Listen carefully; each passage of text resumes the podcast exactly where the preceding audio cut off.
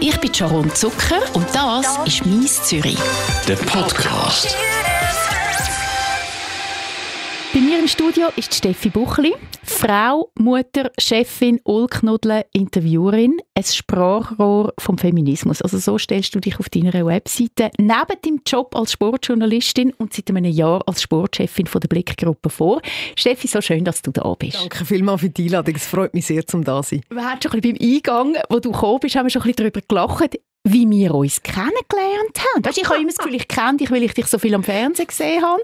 Aber äh, das ist gar nicht so. Wir haben uns auf einem WC kennengelernt. Und lustig ist, dass du die Episode auch noch weißt. Ich habe gedacht, vielleicht hat sie es vergessen. Wir haben uns wirklich in, im WC von einem Pop-Up-Restaurant von Max Baumann haben wir uns kennengelernt. Genau. Quasi. Und dann sind wir so vor dem Spiegel gestanden, haben die Hände gewaschen und habe ich gesagt, Steffi, kommst du mal in meinen Podcast? Genau. Und jetzt ist etwa, wie lange ist echt vergangen?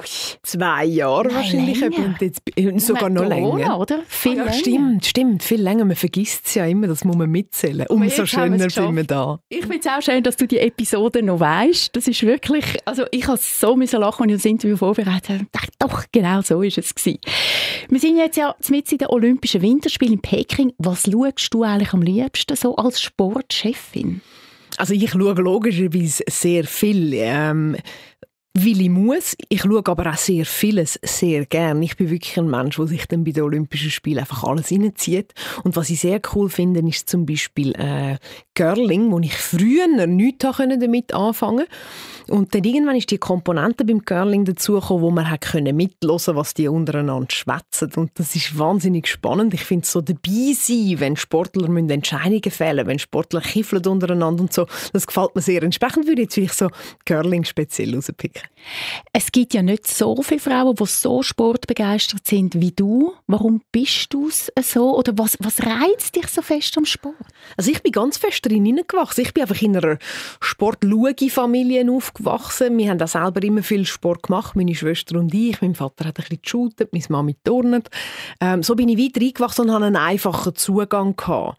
Und nachher hat das so seinen Lauf genommen. Ich habe dann einfach gemerkt, als Journalistin ist der Sport so wahnsinnig schön, weil die Geschichten immer wieder neu sind. Du musst selten ein Drama kreieren, weil früher oder später passiert es einfach. Und das ist wahnsinnig schön, weil es einem so nie langweilig wird. Über die Dramen, die passieren im Sport, schreibst du jetzt auch teilweise, oder? Du bist Chefin von der Blickgruppe, Sportchefin von der Blickgruppe und da musst du als Expertin fungieren, du musst ähm, Einschätzungen machen, du musst Kommentare abliefern. Ist das, weil das halt immer noch sehr eine grosse Männerdomäne ist, für dich als Frau immer noch schwieriger? Du bist ja mega etabliert mittlerweile. Also. Ja, ich glaube, darum ist es auch nicht mehr schwieriger. Ich glaube, es war lustig, als ich angefangen habe, habe ich gewisse Menschen überrascht mit dem Fakt, dass ich schreiben kann. Das sind wirklich Feedbacks die ich bekommen habe. Äh, es quasi toll, sie haben mich einfach vom Fernsehen kennt und dass ich jetzt auch noch schreiben kann. Und dort habe ich natürlich einfach müssen schmunzeln. Aber das ist jetzt eigentlich genderneutral, dass man einfach meint, weil jemand am Fernsehen redet, dass der dann automatisch nicht kann schreiben kann. Ich habe ja all meine Texte beim Fernsehen immer selber geschrieben. Das war ein bisschen das. Gewesen. Man hat sich daran gewöhnen dass jetzt die auch schreibt. Aber bei der Einschätzung, glaube ich, habe ich so meine Marke gemacht und das ist jetzt gut der glaubt man jetzt. Mir tut mehr die jungen Journalistinnen leid, die den, den Weg bis zur Marke noch machen müssen, weil man dort manchmal immer noch so ein bisschen unfair mit ihnen ist und vielleicht eine Information weniger abnimmt als einem Mann, der vielleicht in der Tat weniger im Rucksack hat, aber ist einfach ein Mann. Aber würdest du sagen, das ist allgemein in den Medien immer noch so, dass eine Frau halt mehr muss kämpfen muss, um den Marke zu werden oder speziell im Sport? Ich glaube, allgemein haben wir einen guten Schnitt, oder? Ich versuche die ganze äh, Geschichte vom Feminismus im Alltag immer ein bisschen so anzuschauen, ähm, dass wir uns um die Sachen kümmern, die wir selber beeinflussen können. Und ich glaube, wir Frauen, wir machen manchmal Sachen falsch, oder? Wir sind zu wenig mutig, wir sind zu wenig die, die herstehen und können rausstreichen, was unsere Vorzüge sind. Das gilt aber ganz allgemein fürs äh, Arbeitsleben. Das ist nicht etwas medienspezifisches. Und entsprechend sind vielleicht dann die Männer im Umzug manchmal ein Tick lauter, ein Tick dominanter, ein Tick schneller im Entscheiden. Dass sie zum Beispiel für einen Job gehen oder so. Und wir Frauen sind zurückhaltend und warten eher, äh, bis man uns fragt, ob wir vielleicht äh, mit dabei sein wenn es um einen coolen neuen Job geht. Also ich glaube, wir haben ganz viele ähm, so Grundhaltungsthemen, die wir noch so können an uns schaffen dass wir dort ein bisschen mutiger und ein bisschen ja, bolder werden.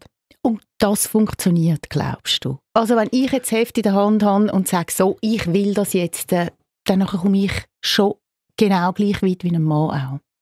Das glaube ich schon. Es gibt sicher Bereiche, wo noch goldige, äh, äh goldige Decken, gläserne Decken, goldige Hühner, weiss der Geil was. Nein, wo noch gläserne Decken äh, bestehen. Das glaube ich. Es gibt auch Branchen, die weniger durchlässig sind. Oder es gibt einfach schlicht auch manchmal, wenn oben ein, äh, der Oberste ein Chef ist, der einfach nicht daran glaubt, dass eine Frau gut kann sein in ihrem Job, dann hast du definitiv ein Problem. Dann ist irgendwann ein Ende und dann musst du wahrscheinlich einfach weitergehen und dir den Raum schaffen, indem du den Move auf die Seite machst und dann wieder rauf, oder? Es gehört manchmal auch viel Taktik rein, oder? Man muss sehen, wo bieten sich Opportunitäten im Berufsleben und dort glaube ich, dort finden wir Wege, zum, zum ganz raufzukommen, wenn wir wollen.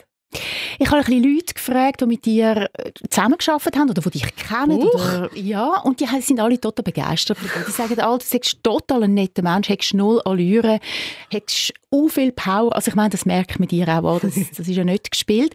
Und dann habe ich etwas Lustiges gehört und habe ich gehört, du hast bei einer gegen 100 mitgemacht und du warst ein bisschen nervös, weil du dachtest, oh, wenn jetzt eine Frage kommt, die ich als Sportchefin nicht kann beantworten, was mache ich dann? Hätte ein Mann auch Struggles? Nein, hätte er nicht. Das ist genau der kleine Unterschied, oder? Ich glaube, das ganze Ablegen, das würde ich selber auch nie mehr schaffen. Ich versuche mir immer wieder quasi gut zuzureden und solche äh, Ängste quasi loszuwerden. Aber das ist wirklich etwas. Ich bin dort rausgefahren für die Sendungsaufzeichnung und da dachte ich, nein, um Himmels Willen, was, auf was habe ich mich da nur eingeladen? Wenn mich bloßstellt mit einer Sportfrage, was dann? Und dabei, eigentlich muss es wirklich locker anschauen und sagen, ach komm. Es yeah. wäre auch egal, oder? Mhm. Wobei, vielleicht kommt auch noch in einem Mal, es könnte ja dann charmant sein und so, aber vielleicht kommt natürlich auch noch so ein bisschen mein Ehrgeiz rein, oder? Ich gönne natürlich auch gern und, und, und du gern Punkte machen und eben gibt mir ja keine Blöße und so. Vielleicht spielt das auch noch rein. Aber nein, du hast völlig recht, es kann eigentlich nichts mehr passieren. Eben, es, man kann es charmant weglachen und dann gut ist bei einem Mann würde man halt einfach, keine Ahnung, wahrscheinlich darüber hinweg. Und der würde sich einfach nicht so Gedanken machen und darum wäre es wahrscheinlich gar kein Thema. Ja, das glaube ich jetzt mal an. Die Sportberichterstattung, das ist äh, ein grosses Thema natürlich bei der Blickgruppe. Ist die jetzt ein bisschen anders oder anders fokussiert, anders zentralisiert, weil du eine Chefin bist, weil du eine Frau bist auf dem Posten? Ich glaube, es wäre ein unfair, wenn ich jetzt alles auf mich äh, zentrieren und würde sagen, seit ich dort bin, ist es anders. Ich bin, glaube mitten in eine Bewegung hineingekommen, oder? Wo gewisse Sachen einfach nicht mehr gegangen sind. Das, so der altmüdige Boulevard hat so einen latenten Sexismus beinhaltet, oder?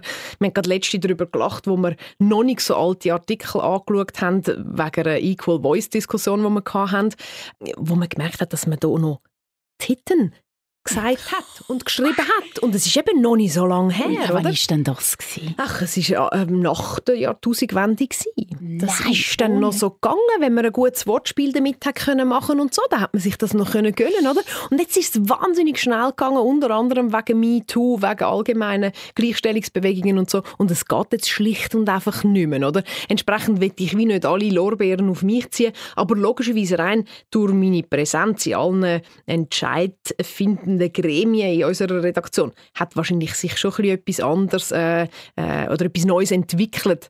Die Leute in unserer Redaktion sagen manchmal, ist das schon durch den Steffi Tüff? Und der Steffi Tüff ist eben so der Check, geht das oder geht das nicht?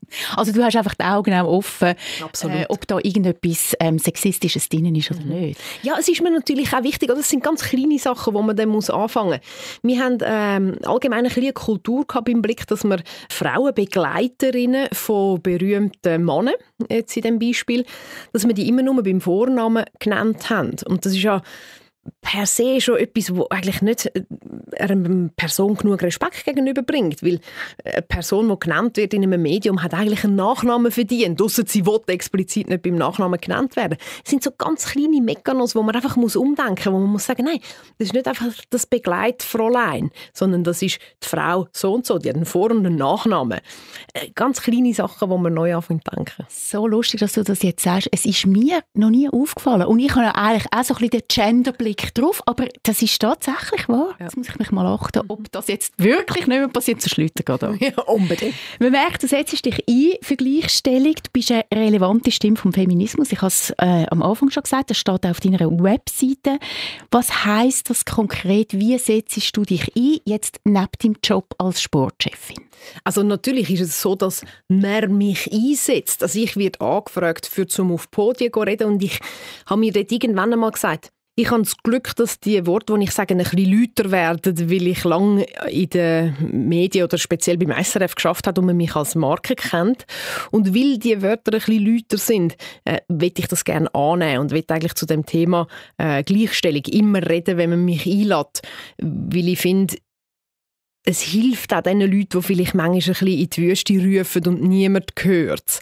Das heißt, ich sage eigentlich immer zu, wenn ich zu dem Thema gefragt werde, habe natürlich auch jegliche Scheu abgelehnt, äh, abgeleitet, Entschuldigung, als ich bei SRF geschafft habe, da darf man sich nicht politisch äußern, oder? Es ist äh, schwierig, wenn man sich jetzt da sehr klar positionieren in dem Thema Gleichstellung. Dort bin ich viel zurückhaltender gewesen und als ich weg bin zum iSports, habe ich wie gemerkt, jetzt kann ich eigentlich die Bekanntheit, die ich geschenkt bekommen habe von SRF, wo ich für immer und ewig dankbar bin, kann ich jetzt eigentlich nutzen für etwas äh, Sinnvolles, nämlich zum jungen Frauen helfen, zum jungen helfen Mut machen, wie sie in eine Karriere startet oder so. Und das macht mir mega Spaß. Es ist eigentlich ein bisschen etwas, äh, ja, vielleicht ein Coach aus der Distanz manchmal. Und es freut mich immer wieder, wenn ich junge Frauen kennenlerne, die dann sagen, hey, ich finde es lässig, was du machst. Ähm, ich will gerne in eine ähnliche Richtung gehen oder es hat mich inspiriert. Das freut mich mega.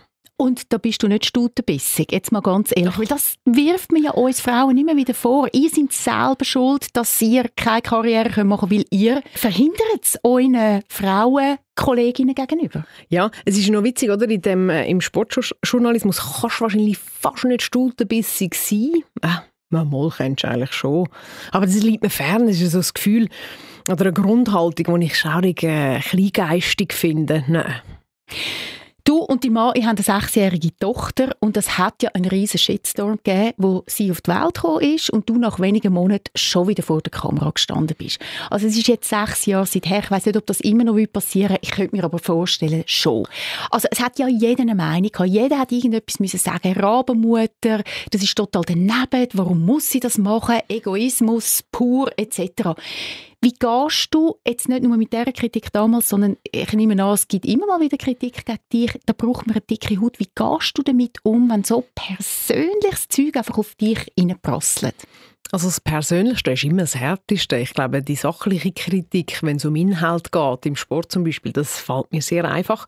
Aber je näher es so an mein Herz geht oder vor allem an meine Familie geht, desto schwieriger wird es. Aber ich habe das natürlich über die Jahre können lernen. Aber der Moment dort am Ende vom Mutterschaftsurlaub, wow, da ist mir wirklich eingefahren. Und ich habe meinem Mann ein paar Mal gesagt, ich bin froh, dass wir vorne so gut durchgedacht haben, was unser Lebensplan ist. Weil wenn wir nicht so gefestigt gewesen wären in dem Moment, das hätte ich wirklich innen rausgetatscht. Und ich habe dort einfach auch gemerkt, wie eng dass wir in der Schweiz immer noch unsere Leitplanken gesetzt haben, was finden wir gut und was ist dann zu viel? Also der Klassiker ist für mich, dass der Mann 100% schafft, der grosse Klötter heimbringt, die Frau schafft so nette 40%. Weißt du, dass sie auch etwas hat, ist ja wichtig, dass sie auch mal rauskommt. Oder? Das ist so das gut schweizerische Modell. Und alles, was rechts oder links ist, ist dann einfach suspekt. Also ich habe von Frauen gehört, die sich rechtfertigen müssen, weil sie Familienfrauen sind.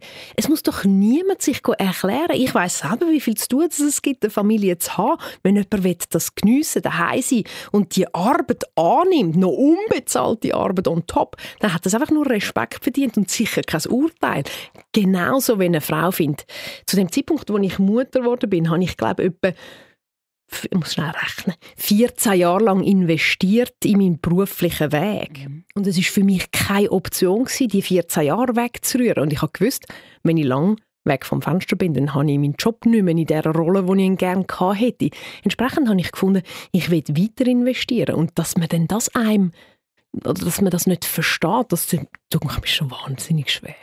Ich finde das auch sehr schwer, weil ich finde, es ist jeder Frau ihre eigene Entscheidung, wie sie es macht. Also ich würde nicht mal nur sagen jeder Frau, sondern jeder Familie. Genau, das ist wichtig. Mann und Frau da Ja. muss am gleichen Strick ziehen.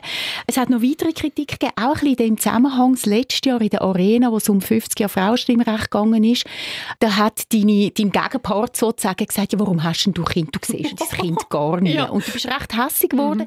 Wobei ich finde, so hässig bist du nicht geworden. Ich wäre ausgetickt. Gut, du hast noch gesehen, wie es in mir rein war. Das Krasse war dort, oder? Der Moment, ich weiß es noch genau. Im Hockey gibt es einen Begriff, der heißt Blindside Hit. Also, es ist ein, äh, eine Attacke, ein Check, wo außerhalb von deinem Sichtfeld kommt, oder? Du siehst ihn nicht kommen und er nimmt dich durch das viel mehr mit. Und bei dieser Frau ist das ganz ähnlich gewesen. Die hat vor dieser Sendung, hat die auch nicht mit mir geredet, so Smalltalk. Ich habe gefragt, was sie macht. Sie hat mich gefragt, wie ich es mache und so.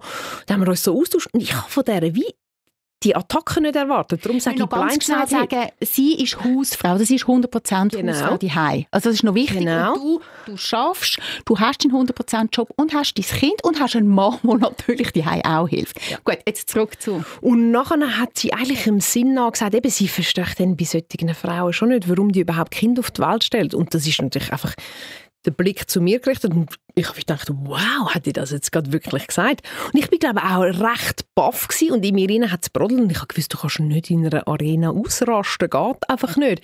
Entsprechend habe ich sie glaube einfach relativ bestimmt ähm, zurechtgewiesen oder ihr gesagt, was ich von dieser Aussage halte. Und es zeigt wirklich einfach, dass es vielen Menschen nicht gelingt. Sie tun alles aus ihrer eigenen Optik beurteilen und verurteilen. Und das ist der Grundfehler.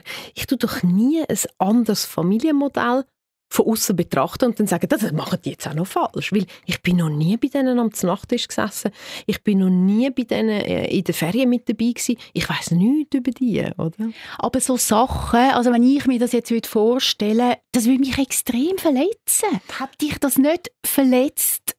Oder kannst du einfach besser mit dem umgehen? Weißt, für mich, ich bin glaube dort so ein, ein sportlicher Geist. Ich, mein Fazit war eigentlich nur, gewesen, okay, wir sind noch nicht fertig. Ich muss weiter jede Einladung annehmen und gehen und reden. Für mich war es wie einfach ein Zeichen, gewesen, okay, wir sind noch nicht dort. Und vielleicht habe ich auch gemeint, manchmal meint man ja, weil man sich in einer Bubble bewegt, wo dann Leute ähnlich denken, hey cool, jetzt sind wir weitergekommen. Und die Arena hat mir nur gezeigt, nein, nein, nein, das geht noch ein paar Jahre, bis wir dann dort sind. Und hat mir auch wieder Energie gegeben, zum, zum weiterfighten. Und ich denke immer, Kämpfen ist eigentlich ein blödes Wort, weil Kämpfen, da hat man so einen verbissenen Gesichtszug. Ich versuche eigentlich immer mit viel Freude in das Thema hineinzugehen und den Leuten einfach aufzuzeigen, wie ihre Denke äh, funktioniert, oder? Dass sie manchmal haben und immer nur aus ihrer Sichtweise eigentlich argumentieren. Das so ein bisschen den Spiegel vorheben hilft manchmal ganz fest. Und vielleicht eben einfach auch zeigen, dass du ein toleranter Mensch bist, weil du verurteilst ja eine Frau nicht, die nicht arbeiten, sondern die heim unbezahlt den Mutter- und Familienjob macht. Im oder? Gegenteil, genau. Man sagt ja immer, der Mental Load, der bleibt so bei der Frau hängen. Also das Organisatorische, da noch das Geburtstagsgeschenk, dort noch der Turnsack, wann muss das Kind ähm, ein Neune mitnehmen, Kinski etc. Du und dein Mann, ihr teilt euch das, glaube ich, recht gut auf. Wie ist das bei euch? Bist auch du die mit dem Mental Load oder ist das er oder könnt ihr das wirklich aufteilen? Wir haben es relativ gut aufgeteilt, weil sonst unser System würde. Und dann gibt es so ein paar Kleinigkeiten, so Zahnfee managen, solche Sachen. Das ist, ist gerade ein aktuelles Thema. Ähm, der schreibe ich jetzt, den Zahnfee. Also das sind so Sachen, die ich mache. Aber der, der Load ist manchmal so ein bisschen für mich nicht unbedingt ein Load, weil mein Leben ist recht durchstrukturiert und da habe ich einfach noch To-Do-Liste mehr. Und es ist ja die, die beherzteste von allen To-Do-Listen, weil es, es geht um unsere Familie. In dem Sinn geht es. Aber ich weiß genau, was du meinst. Es ist wirklich so, ähm, wenn das zu einseitig ist, dann kann das wahnsinnig belastend werden. Aber mein Mann und ich haben dort eigentlich wirklich ein gutes äh, Einvernehmen miteinander, dass wir wissen, das braucht beide. Und heavy sind immer die Momente, wenn beide ans Limit kommen. Das gibt es manchmal, oder? Wenn es wie geschäftlich nicht anders geht, dass beide gerade eine harte Woche haben und dann musst du Köpfe zusammenstrecken und schnell sagen, okay, schau, jetzt müssen wir da schnell durchtanken, wie wollen wir es machen? Du Montag, ich Dienstag und so weiter und so weiter. Also das Reden miteinander und einander auch offenlegen, wie es gerade so ist, das braucht es dann einfach, sonst äh, wirst du irgendwann ja, überborden. Was macht er besser als du? Ah, ganzen Haufen. Er, äh, das ist total fies für mich. Oder am Abend so, wenn meine Tochter kann wählen kann, wer muss Geschichten erzählen wählt sie immer in. Das ist wahrscheinlich wegen seinem charmanten Berner Dialekt. Das ist wirklich fies. Oder jedes Mal muss ich den Küche machen und er kann vorlesen. redet sie Berndeutsch? Nein, sie redet breitestens Zürichdeutsch. Wenigstens da. genau. Wenn man Familie hat und wenn man einen Job hat, und das gilt für euch beide, für dich und für deinen Mann, dann müsst ihr euch gut organisieren, wie du auch gesagt hast. Wo machst du Abstrich jetzt im Leben? Wo macht er Abstrich? Ähm, die sogenannte Me-Time, oder? Ja, also wir machen wahrscheinlich beide Abstriche, indem wir sehr konsequent sind im Vergehen von unserer freien Zeit. Ich glaube, ich habe da auch noch während Covid dazu gelernt. Ich habe früher noch öppe mal irgendwie Mittagessen gemacht oder weiß ich was, mit Leuten, die einem vielleicht mehr Energie geraubt haben, als das sie einem gegeben haben. Äh, äh, so ein bisschen Pflichterfüllungsterminen und so, oder auch in der Freizeit manchmal sogar. Und ich bin dort relativ konsequent im Wegstreichen von solchen Kontakten, die nicht gut fürs Herz sind. Und die Konsequenz hilft einem wahnsinnig, zum, zum das Leben aufs Wichtige eigentlich konzentrieren. Und da bin ich ganz offen. Das ist bei mir an allererster Position die Familie und nachher kommt aber sehr gleich mein Job, weil der einfach wahnsinnig viel einnimmt. Oder? Ich habe auch nicht äh, noch sieben Hobbys nebenzu. Im Gegenteil, ich habe praktisch kein Hobby. Ich tue sehr gerne äh, Leute einladen, ich tue sehr gerne Sport machen und und und. Aber das sind Sachen, wo, wo nie den Raum einnehmen, wie bei mir der Job einnimmt. Wie kommst du oben runter? In den Medien arbeiten ist einfach, da passiert wieder irgendetwas. Da muss man da schauen, da schauen, dann ist Olympia. Wow, da gibt es eine Goldmedaille, da Silbermedaille und so weiter. Irgendwann einmal äh, kommt man heim, da muss man noch schnell das Kind äh, holen, im Kinski, dann, keine Ahnung, Zahnfee organisieren. Irgendwann mal ist dann ein bisschen gut. Wie kommst du oben runter, dass du so wieder kannst relaxen Gut, ich bin so eher ein, äh, ein quirliger Mensch und immer leicht überspannt. Ähm, ich habe ja früher habe ich ja schaurig viel geraucht, um das abladen während der, äh, während der Arbeitszeit. Irgendwann kannst du dann nicht mehr rauchen, sonst altert man noch schlechter. Und seither nehme ich ganz viel CBD-Kaugummi. In der Stadt so auf dem Pack, man darf einen nehmen pro Tag und ich nehme viel mehr. Aber das ist für mich, da komme ich einfach auf ein normales Level. Das ist so mein Alltag. Und nachher, das, was also, du ansprichst... am Tag oder das nimmst du, wenn du dann heimkommst? Nein, nein, am Tag. Das ist, das ist eigentlich nach wie vor ein Ersatz fürs Rauchen. Ja, nein! Stell dir vor, ich, ich bin so gewesen, oder ich konnte nie massvoll rauchen. Es war immer ein Päckchen oder nichts. Dann habe ich ganz lange noch die blöden Nicorette äh, gegessen und dann irgendwann habe ich die CBD-Kaugummi angefangen. Das ist so, das bringt so ein wunderbares Level rein. Aber das, was du sagst am Abend, das ist dann schon noch äh, so Next Level. Dort muss ich manchmal dann wirklich einfach entweder eine Serie schauen, die mich in eine andere Welt mitnimmt oder die andere Variante ähm, ist dann wirklich Sport machen oder noch besser Yoga machen, stretchen, einfach äh, oben runterkommen. Aber das äh, achtsam sein, das finde ich etwas wahnsinnig äh, Schwieriges. Mein Kopf geht immer wieder weg und denkt wieder an irgendwelche Sachen um. Also das wirklich im Moment leben und an nichts denken, huh, da habe ich noch recht viel Raum nach oben. Ich glaube, das ist einfach auch etwas total Schwieriges. Das ist mega schwierig, wie viele ja. Leute das wirklich können. Du bist auf Social Media sehr aktiv. Du bist eine von der ersten, die ich kannte, die auf Twitter so aktiv war. Ja, und mein Algorithmus ist total am Arsch. Ich habe auch lange nichts mehr gesagt auf Twitter. Und das ist glaube ich, das Schlechteste, was du machen kannst. Und jetzt finde ich wie nicht mehr drin. Ich habe wirklich wahnsinnig viele Followers, aber auch schlechte äh, Reaktionen, ähm, also Interaktionswert und so. Das ist aber ein ganz so lustiges Medium. Ich habe auch eigentlich früher extrem Gefallen gefunden, weil es ja so ein, äh, so kurz und knackig, ja, wunderbar.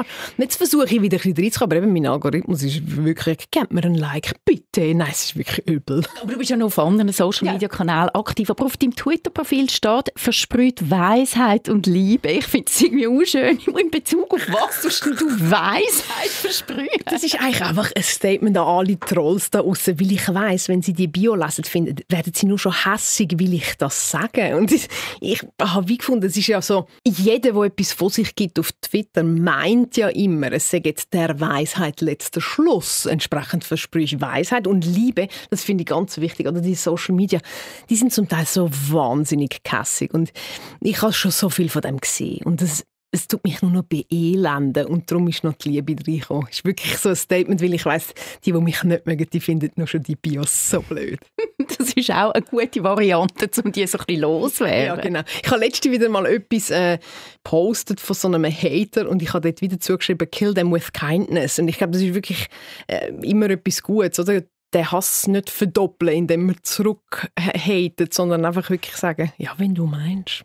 Du bist schon weit in deiner Achtsamkeit, wirklich. Nicht schlecht, Steff. Du bist extrem voll von Power. Du machst wahnsinnig viele verschiedene Sachen, abgesehen davon, dass du Familienmutter bist und auch noch Chefin.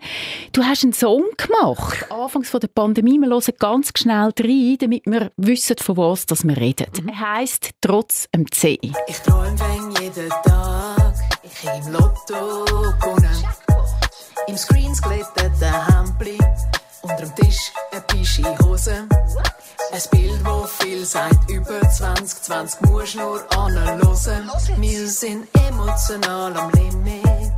The C-Word sucks. Sag's mit Rosen, aber es bringt nichts. Stimmig nackt. Es ist ein C, ein O, ein V, ein ID, wo mit Freude will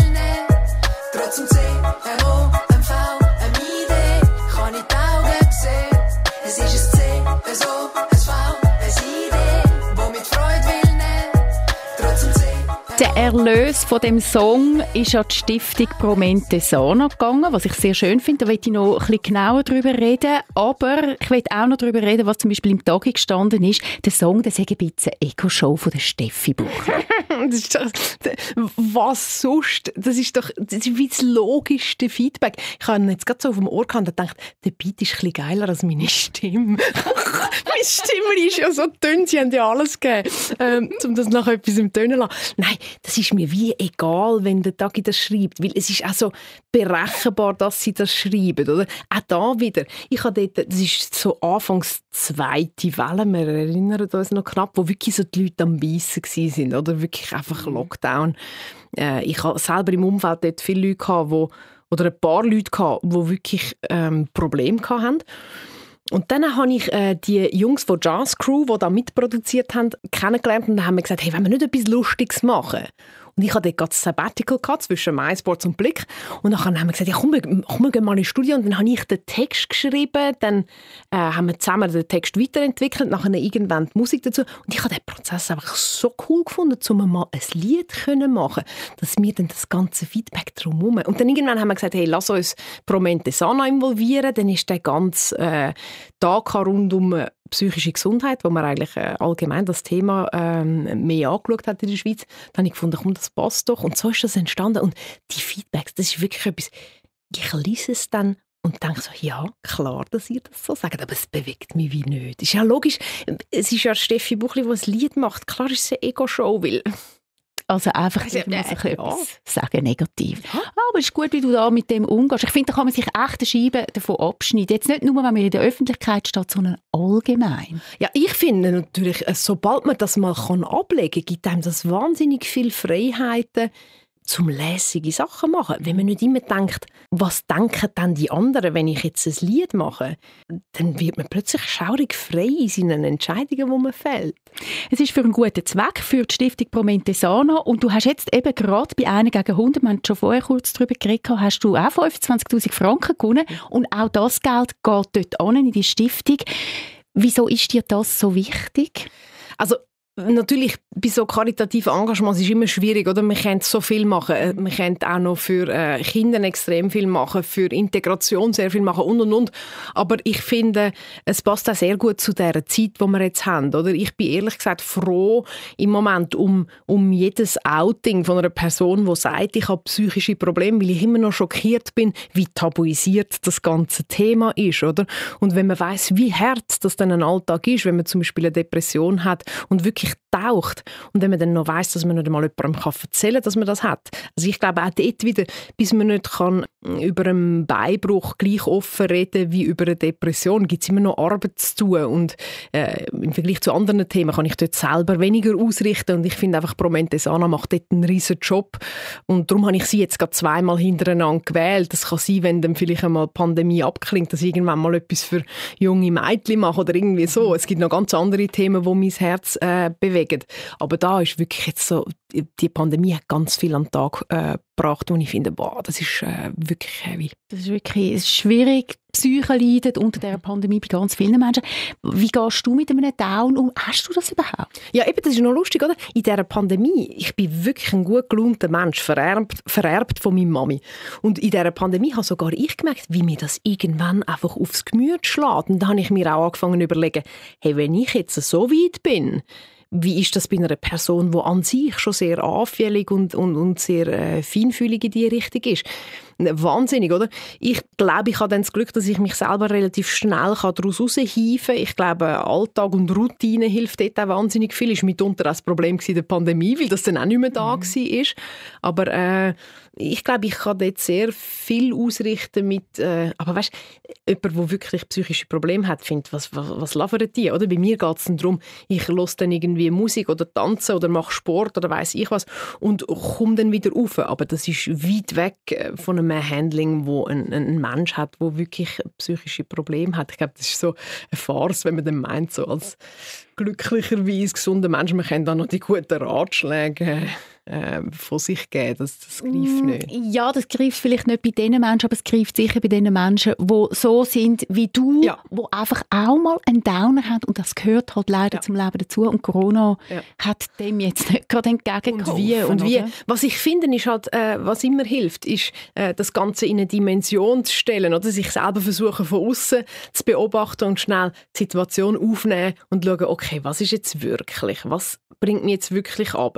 Mhm. Ist es vielleicht eine Unzufriedenheit mit mir selber gerade? Also die Analyse, das ist etwas, was glaube sehr wichtig ist und ich habe glaube so über die Jahre, nicht zuletzt wegen dem Fernsehen, habe ich so gelernt, mein eigenes Bild von außen anzuschauen und das hilft jetzt manchmal, wenn man einfach so versucht, Situationen zu analysieren, dass du kannst ein paar Schritte weggehen und dir selber zuschauen und dann merken, ah ja, dort ist wahrscheinlich der Haken. Du machst ganz viele verschiedene Sachen. Du bist Chefin vom Sport beim Blick. Du stehst auf der Bühne.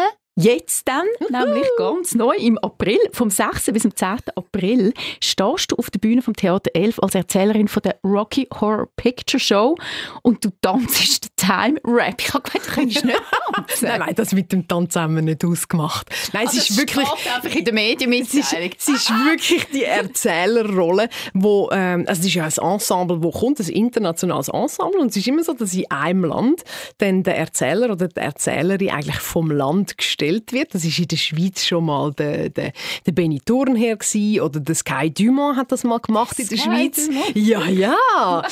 und ich habe schon gedacht, so graumelierte Haare würden mir vielleicht auch noch stehen. Nein, ähm, und äh, auf die Rolle freue ich mich jetzt schaurig. Aber wie bist du dazu gekommen? Ja, die haben mich angefragt und es ist ja so, es kommt ja da so einiges rein und das meiste ist gerade so, oh nein, sorry, keine Zeit, oh nein, sorry, keine Zeit, nein, geht leider nicht, weil ich wirklich eben auch die Zeit wett und muss einteilen und dann ist das gekommen und nachher habe ich zuerst gedacht, es geht um ein Engagement über Wochen. Da habe ich schon mal gedacht, nein, geht nicht. Dann habe ich irgendwann gemerkt, ah, es ist einfach eine Spielzeit, also sehr konzentriert. Dann habe ich mit meinem Mann geredet und gesagt, hey Mensch, wir könnten das irgendwie möglich machen. Ähm, und er ist dort natürlich einfach super und findet dann, hey ja, und das schaffen wir irgendwie. Ich habe mit meinem Chef geredet, der zuerst auch gefunden hat, Mensch, kannst du das noch dazu? Dann habe ich gesagt, hey, ich nehme Ferien. Es ist für mich so wie ein Bucketlist-Ding, oder? Mal bei so, einem, bei so einer Sause dabei zu sein. Ich freue mich wahnsinnig drauf.